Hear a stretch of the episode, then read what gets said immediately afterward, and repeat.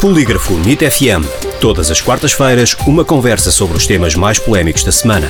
O Polígrafo vem à NIT FM para fazer o fact-checking das notícias que foram publicadas nas redes sociais, blogs e declarações de figuras públicas.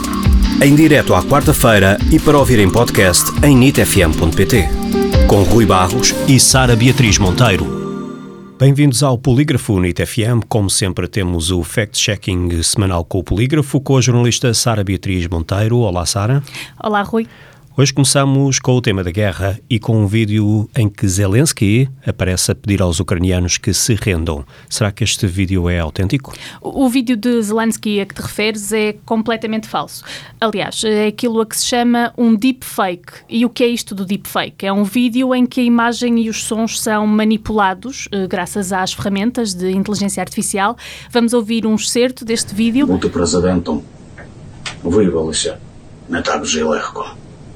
Я змушений приймати складні рішення. Neste caso, a voz que ouvimos é parecida com a de Zelensky. A figura que vemos é a do presidente ucraniano, mas há alguns detalhes que ajudam a perceber que as imagens não são reais. Em primeiro lugar, a fraca qualidade do vídeo já dá a entender que alguma coisa não está a bater certo.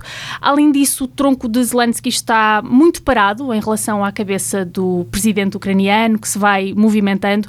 Também as expressões faciais são pouco naturais, são